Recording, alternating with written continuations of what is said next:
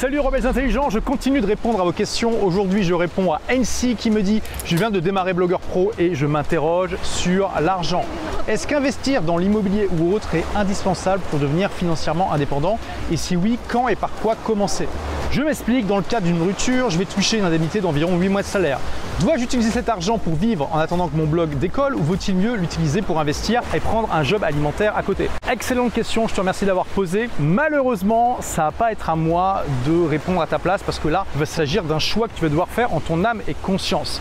Parce que chaque choix que tu peux faire a ses avantages et ses inconvénients. Donc ce que je vais faire, c'est tout simplement partager quels sont les avantages et les inconvénients de chacun de ces choix. Donc tu as le choix effectivement d'avoir ces 8 mois de salaire et de les utiliser pour pendant 8 mois te consacrer à 2000% à ton projet. Tu vas pouvoir pendant 8 mois travailler tous les jours à fond sur ton projet sans être distrait par rien. Ça bien sûr, c'est un énorme avantage. L'inconvénient c'est que même si bien sûr tu vas grandement augmenter tes chances de réussir, tes chances de réussir ne sont pas de 100%, en particulier en 8 mois. C'est possible qu'au bout de 8 mois, tu n'aies pas de revenus suffisants pour pouvoir ne pas prendre un job alimentaire. Donc dans ce cas-là, tu auras investi ces 8 mois de salaire sans avoir de retour immédiat. Et d'ailleurs, au bout de 8 mois, on va, on va se parler franchement, c'est assez peu probable que tu aies déjà de quoi gagner ta vie. Donc ça, c'est l'inconvénient. Un deuxième inconvénient, c'est qu'il y a euh, beaucoup de gens qui se disent, ok, je vais prendre euh, un congé sabbatique d'un an pour pouvoir bosser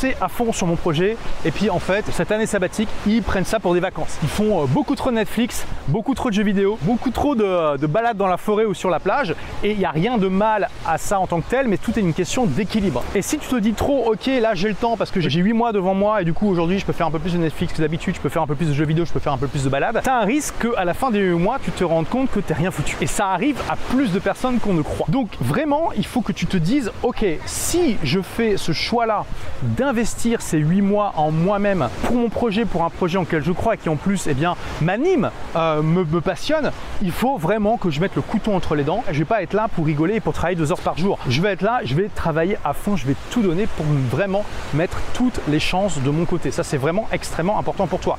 Si tu arrives à avoir ce mindset, alors effectivement, c'est un choix qui clairement va augmenter grandement tes chances de réussir.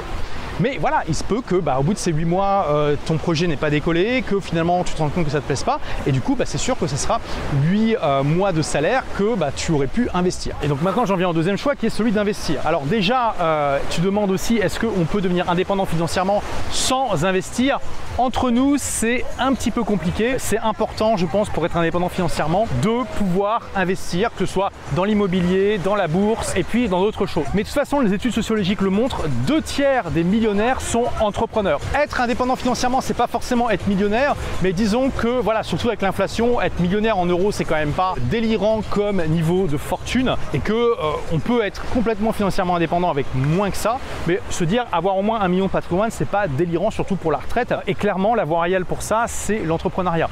Mais ça ne veut pas dire que tous les millionnaires sont entrepreneurs et surtout, ça ne veut pas dire que tous les entrepreneurs sont millionnaires, hein, soyons très clairs. Il y a beaucoup de risques et il y a des gens qui investissent beaucoup d'argent dans leur projet d'entreprise et qui finalement bah, se retrouvent sans rien sur la paille et qui ont tout perdu. Donc chaque investissement a ses risques. Donc maintenant, imaginons que tu choisisses d'investir cet argent. Ça peut être en bourse, ça peut être dans l'immobilier.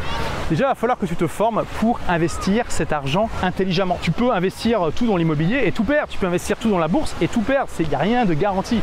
Donc il faut que tu te formes pour investir intelligemment et ça, ça va prendre du temps que tu n'auras pas pour ton projet. En plus, tu dis que si tu fais ça, tu vas devoir prendre un boulot alimentaire. Le problème, c'est qu'un boulot alimentaire, par définition, ça paye pas beaucoup. C'est pas un boulot marrant, donc ça va te prendre de l'énergie, ça va pas être passionnant pour toi et ça va être difficile pour toi d'être focalisé à 100% sur ton projet. Est-ce que tu vas avoir le courage de bosser sur ton projet euh, en rentrant chez toi le soir après une journée crevante à faire un boulot qui t'intéresse pas? Peut-être que oui, peut-être que non, tu vois, tu n'en sais rien. Et de toute façon, en plus, tu auras un coup d'opportunité parce que tu devras passer du temps, peut-être des semaines, des mois, à apprendre comment investir intelligemment.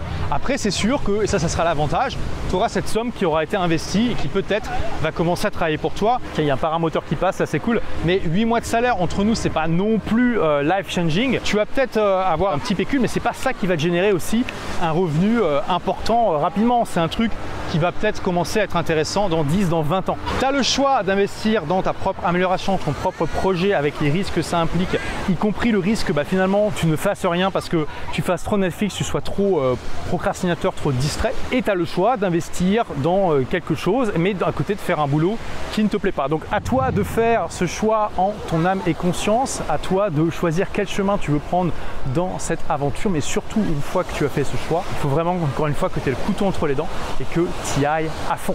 Merci d'avoir écouté ce podcast. Si vous l'avez aimé, est-ce que je peux vous demander une petite faveur? Laissez un commentaire sur iTunes pour dire ce que vous appréciez dans le podcast tout simplement. Ça aidera d'autres rebelles intelligents comme vous à trouver le podcast et puis à être inspirés tous les jours ou presque par lui. Merci et à très vite pour de nouvelles aventures.